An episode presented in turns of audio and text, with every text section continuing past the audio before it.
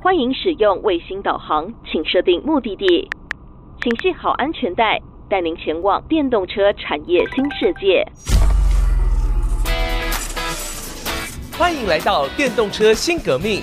带您发掘领先电车革命的无限新商机。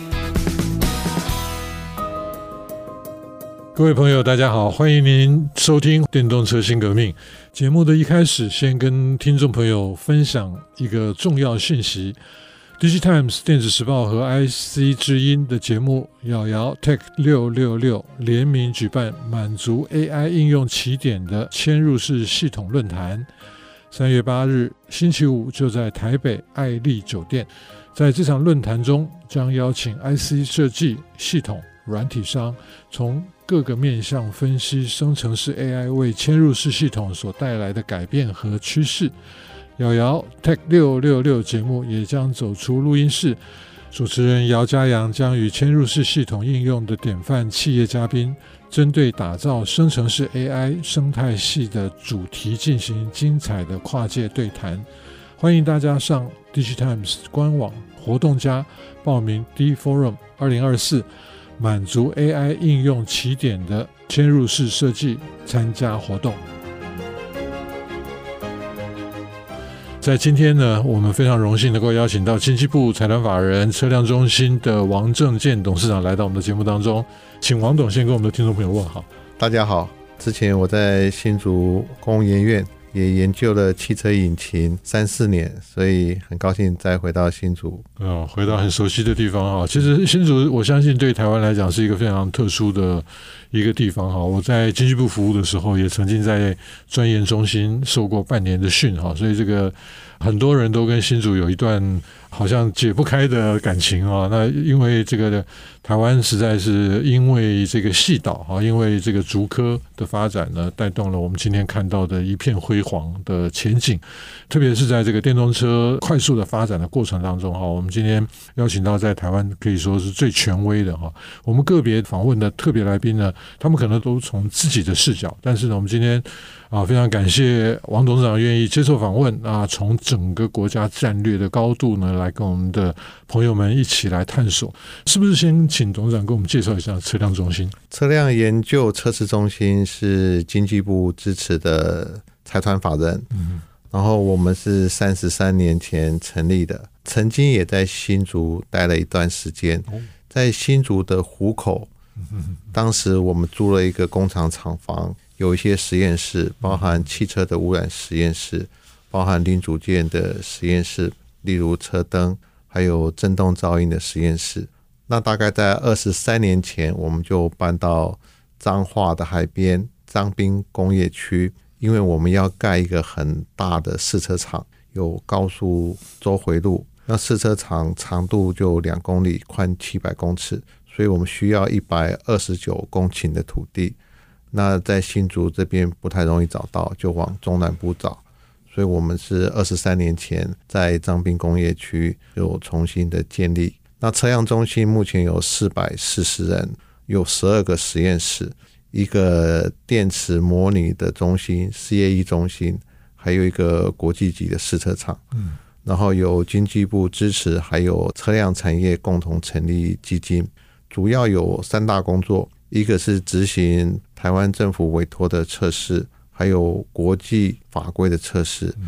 大概有两百多位同仁进行国际级的测试。另外，我们还有一个研究单位，接近一百人，专门做电动车跟自动驾驶的研究开发，而是由厂商来委托我们做，或者是经济部产业技术师委托我们。另外，还有一个团队，大约是三四十人，专门协助政府跟产业。收集全球资讯、产业调查，还有政府政策的协助。刚刚佘老师说，啊，我们是权威是不敢当，啊，我们是有荣幸啊，协助我们政府去思考怎么推动电动车，包含经济部、交通部、环保署，还有有关能源方面的能源署，我们都有协助。当然也协助各产业，包含车辆工会、电电工会，所有厂商进行电动车的发展。还有自驾车的发展，目前我们客户有两千多家客户，一年执行一万多个案件，其中大多数七成以上都是国际方面的测试，国内政府要求测试反而是少数了，所以凸显我们是一个外销导向的国家，也是让我们大家的技术能够跟全球的要求是一致的。是非常感谢董事长给我们介绍哈。那在这个测试中心呢，或者车辆中心呢，我们看到的这个发展哈，特别是这这一波啊，整个电动车的一个大改变当中哈，我们过去当然。早年可能比较多，是因为进口车辆它可能进入台湾的时候要通过一些检验啊。那我们有一些特殊的测试，但是就是您刚刚提到了哈，有七成的同仁都在和国际接轨啊。那这是很惊人的一个比例哈。那而且在这个比例当中呢，其实您可以看到最先进的一些，因为我们一般消费者都看到都是最后的乘车。啊，那车厂呢，可能就是他必须要去提前部署。啊，以前可能一辆新车需要花五年的时间设计，现在可能速度快很多，但是呢，还是有很长的 lead time 在这个地方。那所以呢，等于算是在这些相关的测试，甚至是委托的一些研究当中呢，你可以看到最 pioneering 的一些研究啊，或者说一些未来整个啊电动车的走势哈。那我们在谈这个所谓的电动车，其实我们一直在强调的，我们不是在谈电动车，因为这件事情包含您刚刚所提到的。能源的这件事情，那包含它整个周边的 infrastructure，特别是跟法规有关的。那这些当然就是说，您刚刚提到有一部分的同仁是从事这方面的研究嘛，哈。那还有一部分呢，很有趣的，就是您刚刚提到哈，我们谈到这个 CASE 哈，就是电磁波啊。那所以就是哇，这包山包海啊，就等于算是从传统的这个汽车是一个机械业，那现在电动车呢，它恐怕已经很难被归类了哈。所以从您的高度，可不可以跟我们分享一下，就是说整个。啊，目前在发展的一个趋势啊，其实也也也不能说我的高度了，我还是跟 产业跟政府一起努力。其实这个趋势是很难预估的。然后我们大约是在十五年前就觉得电动车是一个趋势，就建立了很多电动车的检测设备。当时是先从动力系统 （powertrain） 就是马达的动力系统开始。可是到今天，我们讲电动车就已经不能只讲动力系统，就一定会到智慧座舱。智慧座舱里面还有 ICT 的应用，还有空中下载软体，还有 EEA 电子电器架构，这些都不够。以后可能就结合到 AR、VR 车内元宇宙。所以简单的跟主持人沈老师讲，我们认为汽车不能只当做运输的工具。就像手机现在不是拿来打电话一样，我们认为现在汽车就相当于十几年前 Apple 刚出来的时候，那时候 Nokia 跟 Motorola 都不清楚 Apple 能做什么。同样，我们现在汽车从运输走到 ICT 的应用，或者是个人的体验，其实是目前还全世界都在摸索未来使用。简单可以看到的是，车内是一个新的一个空间。然后刚才讲的是一个可能会变为车内的一个元宇宙，所以各种 ICT 应用都在发展，甚至 AI 的使用，所以大家都一起在讨论。然后今年的 CES 展，大家都在设想，连 Apple 的车也一直在修改它的定义，也还都不敢真的定义出来，所以我们只能反向讲。我们不能讲车只是运输工具，所以我们才会说我们跟产业、跟政府都会在一起。那台湾有这个机会，有各种零组件、跟软体、跟控制器、跟晶片，还有很好之前做手机 notebook 的经验。其实整个就是换成从一个车的载体来想。然后我们认为车子以后，当然刚刚老师已经讲过了，机械的成分已经越来越少了。整个就是变成控制软体。以前我们讲马达，以马达为例好了。以前讲马达一定讲定值、转子、绕线、扭力、马力。现在马达基本一定要有这些功能，就开始讲控制器。所以马达的 driver 很重要，控制器很重要。控制器讲完了，要搭配很多一个系统，系统就包含它连齿轮系统，或者是车上的 DC to DC 直流交换，或者是车上充电，整个变成一组。叫做七合一、五合一，马达马达就变回这样。那现在讲智慧座舱好了，智慧座舱以前都讲一个面板，然后面板可以让我们导航，让我们找到地图，然后给我们娱乐，甚至收 mail，甚至有 LINE 推播，甚至让你买东西就很棒了。可是目前的智慧座舱要结合驾驶辅助系统，前方防撞、紧急刹车、盲点侦测、摩托车靠近，全部要整合到智慧座舱里面，这样够了吗？还不够，我必须空中下载去更改软体，这样就够了吗？还不够，我要手势辨识、语音辨识，我前面的挡风玻璃可以变成像一个战斗机一样，会抬头显示，抬头显示还不够，加 AR。就是扩增实境，扩增实境加抬头显示，就是我一边开车看到前面挡风玻璃的前后有很多讯息，告诉我向左转、向右转，也不用告诉我，你会自己转。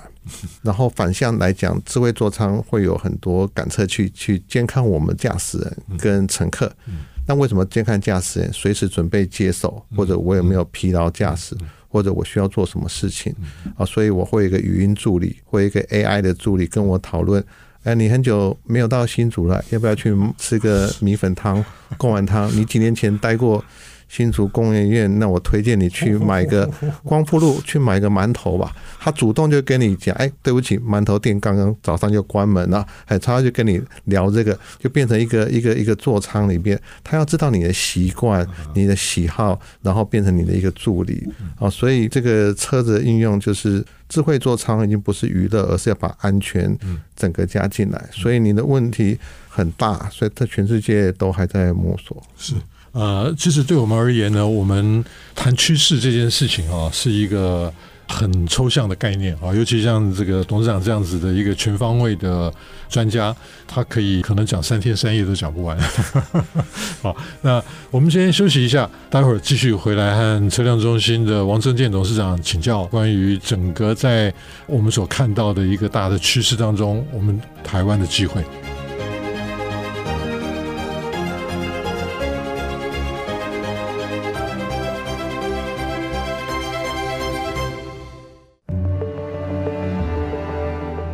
各位朋友，欢迎您回到电动车新革命。今天我们非常荣幸能够邀请到财团法人车辆中心的王正建董事长来到我们的节目当中。啊，前面呢，他谈了一个很广的，因为我问了一个很广的问题，他实在不晓得该怎么讲。那因为呢，太广了，这个趋势哈，这个。都是我们看到一个好像是大方向哈，那但是事实上怎么样会出现这些大方向呢？基本上都是很多的政府的政策啊。那我们最近看到美国其实也有蛮多动作哈。那大家当然现在很担心川普回来啊。那如果川普回来，他不相信全球没有暖化的话，那到底还要不要推电动车呢？哈，这个我们会看到政府的政策，我们会看到很多在这些政策上面的投资，我们也会看到相关对应到这些投资的一些企业界的。的反应啊，所以呃，车测中心或者车辆中心呢，我们看到过去这些年，您刚刚提到是十五年前就开始布局嘛，啊，这个其实是非常有远见的啊。在这样的一个发展之下，哈，尤其是今年 CES 哈，我们看到呃很多很多的这些智慧座舱，因为刚刚您在休息之前特别提到智慧座舱，那智慧座舱呢，我们过去就是如果把车想成是一台机械的话。那它只是一个外加的一个电子工具而已。但是如果我们把它想做是一个，很多人说它是一个装着轮子的 iPhone。那如果我们把它当做是一个空间，这个空间有室内、有空间、有室外。那所以呢，这里面就涉及到非常多的 communication。啊，就是所以刚刚啊，董事长特别提到啊，车辆中心里面有这些电磁波的一些检验室哈。那这些它就已经不再是一个传统的车子的概念。特别我想请董事长跟我们分享一下这一次 CES 在智慧座舱上面所让我们看到的一些可能性。CES 目前主要看都是 AI 的应用，那每家的发展都不一样。然后有的是从原来的娱乐跟语音助理去着手。就是原来类似是 Apple 的 Siri 或者是 CarPlay 转成一个 AI 助理，比如说刚刚说它可以跟你聊天讨论，知道你的习惯啊，然后就用 AI 的方式帮你找寻推荐你该去的地方。那实际上这是最基本的，再来就是要整合自动驾驶或者是驾驶辅助，然后这是也是把 AI 的应用，AI 应用有几种，一种是在 sensor 感测器的部分。感测器有对内跟对外，对内监测车内有没有小朋友遗留了，或者是驾驶人打瞌睡；对外就是要整合到自动驾驶，所以就会用大量的数据，数据整合。那实际上 AI 目前用的比较多，反而是在我们设计或开发新车的过程。比如说我们在开发自动驾驶，我们不需要去每一条路上做测试，AI 可以在电脑中去。产生很多不同的路况。嗯，那所以目前有一个展出的时候没有特别去讲的是，汽车在设计研发的时候，可以让这部车，譬如说我开这部车在光复路，哦，新竹的光复路路况很多，有很多摩托车、很多计程车，甚至巴士，路又很窄。那实际上我可以开这部车在一个空旷的地方做测试。那空旷地方可能是在像我们车辆中心的试车场里面比较安全。那车在开的时候，它是半自动驾驶，然后我们会用电脑告诉这部车的电脑说，右边有三部摩托车挤过来，就像光复路一样，前面又有一台公车停在那，然后左前方又一台摩托车从左边超车。这时候，其实在这个路况，你用眼睛是看不到这么多车，可是电脑中我把这讯息丢到这个车的电脑，它必须做反应。这就是新的车辆开发的一种过程。那所以这部车的晶片就必须去模拟这些状况去做动作，它要停下来慢一点转弯还是怎么样？这就是开发过程的一些应用。然后在这个 CES 展中，也有一些晶片大厂有推出一些综合性的晶片，它这个一个晶片就能够处理自动驾驶，又能够处理语音的助理，所以叫 SOC 不同的晶片出来。啊，所以就会让我们的乘客可以感受到整个晶片的快速发展。然后还有一个就是说，这个晶片能够快速对应，它不需要去像 CarPlay 一直去给它指令，所以它会一直去侦测你有没有打瞌睡各种状况。那我们认为这都还是初级的应用，这应该说是 AI 的元年。所以我们认为以后还有一个展现，就是把我们身上的手机。身上手机放在口袋，坐上车子之后，然后以前我们希望这个手机里面的 APP 能够抛转到车上的荧幕，然后我还要去操控车上的荧幕，说我要收 Line 啊，收 Mail 啦。如果是旁边的副驾驶人看影片，我必须操作。新的 AI 不用，它就允许这部车去收我的手机，帮我看 Line，帮我看 Email，这就是另外一个 AI 的。应用，然后它就是我，我允许他看看有没有老板来的 mail，然后再用某种形式通知我，所以这是很多新的应用。是，当然 CES 它本来是一个消费电子展嘛，哈，那这几年其实已经。大家都觉得说，因为传统的不管是从这个 PCMB 哈，那这个基本上都已经走到非常成熟的阶段了。那到后来一个接棒的就是手机啊，那手机就的确如董事长所说的，开始可能 Nokia 其他的这些厂商呢，他们没有没有想到哇来势这么凶哈，因为就觉得说好像哎没什么吧哈，那可是那个后面那个 APP 哈，它所引发出来的那个大家的手机都长得一样哈，大家如果还记得那个二 G 的时代的手机，大家长得都不一样。好，可是里面都一样，只有一个功能，就打电话，很简单的能够发七十个字元的这种 message。结果呢，到后来，哎。苹果一出来之后，啊，结果所有的这个白牌手机啊、三星啊这种全部都冒出来之后，大家的手机都长得差不多，可是问题是里面都不一样啊。那那个就是变成是一种生活形态。那所以这个时候突然之间，我们就看到好像车子啊，就如同董事长刚刚所说的哈，我们就看到说，哎，这个车它已经不再是车了啊。那这里面有太多生活形态需要去结合的部分。您刚刚提了好几次自动驾驶，那自动驾驶在未来整个汽车设计上面。面的这种对于生活形态的结合会有什么样的帮助？嗯，我觉得自动驾驶是一个过渡的必然，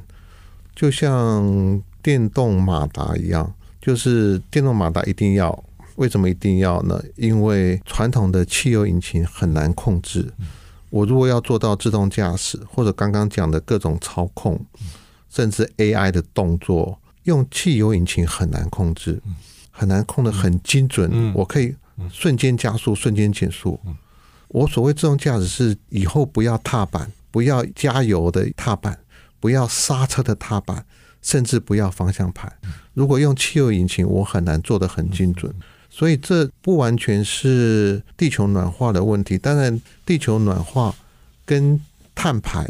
从欧洲开始，大家说要减少碳排，我们国家二零五零净零碳排。加速了电动车的发展。电动车发展，一个就是厂商，就是特斯拉，台湾有 Gogoro 厂商的推动；一个就是晶片控制器 （control unit） 的一个发展。电动车发展另外一个原因，其实是因为所有电子零件的发展，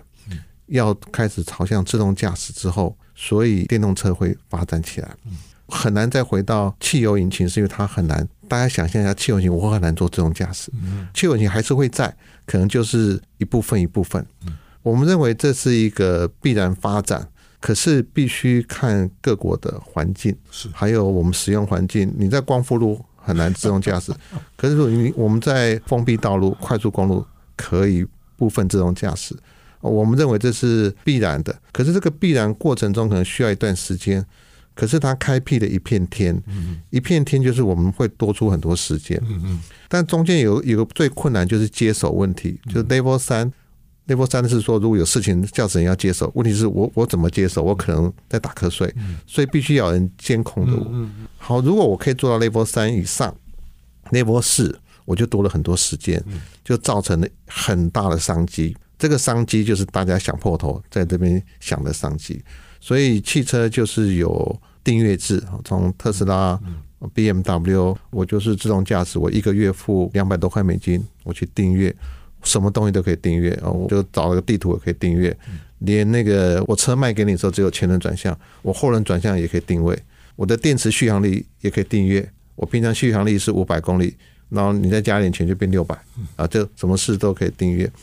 然后这个。自动驾驶我们认为会发展，可是会先站在停止在 Level 三左右，会在观察。现在是开玩笑，好像都二点九九，也不能宣称是三。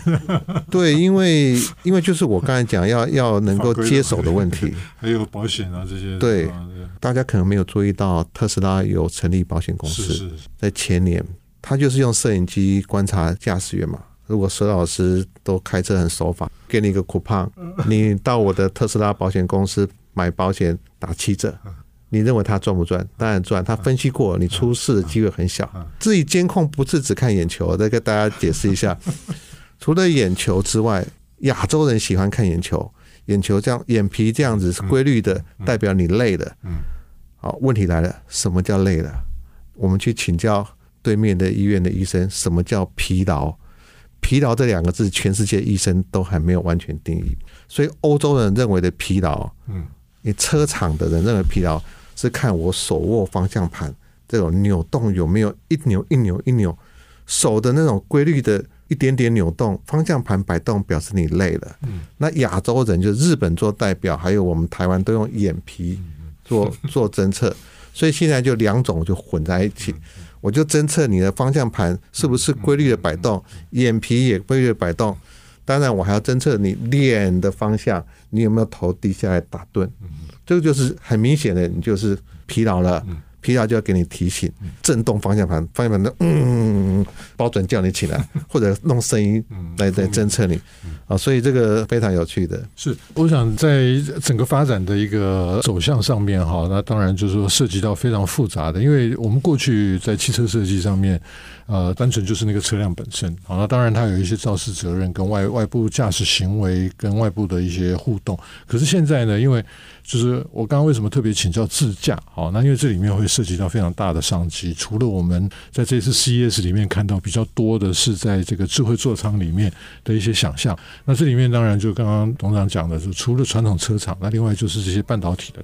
大厂，那它会针对特定的一些啊模式，就会开新的晶片出来，那是当然就会引发新的商机啊。那所以我们看到整个的一个发展趋势是非常非常令人目不暇接的哈。那这个我们先不从市场面看，光是从设计本身就已经出现这么多的变化，真的是非常值得我们关注以及深入的探讨。这里是电动车新革命，今天的节目当中呢，我们邀请到了车辆中心的王正健董事长来跟我们分享他们所。做的一些非常非常非常有趣的事，谢谢董事长，谢谢谢谢大家，谢谢。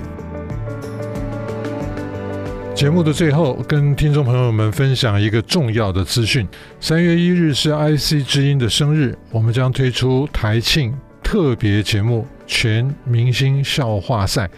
IC 之音的节目主持人们将使出浑身解数，在特别节目上来一场幽默大赛，争取幽默之王的荣誉头衔。请各位听众朋友一起来当评审，到时候开放人气投票，让大家投下您心目中最幽默有趣的主持人。参与投票的朋友还有机会抽中五百元的消费礼券哦。全明星笑话赛节目播出的时间是二零二四年三月一日星期五晚上五点到六点。除了在 FM 九七点五播出，也会在《亲爱的生活练习》AOD 和 pocast 同步上线，请大家准时锁定，陪我们一同欢乐过生日。最后，祝我们所有的听众朋友在龙年新年快乐，让大家有一个丰盛的一年。本节目由《DigiTimes 电子时报》与 IC 之音联合制播。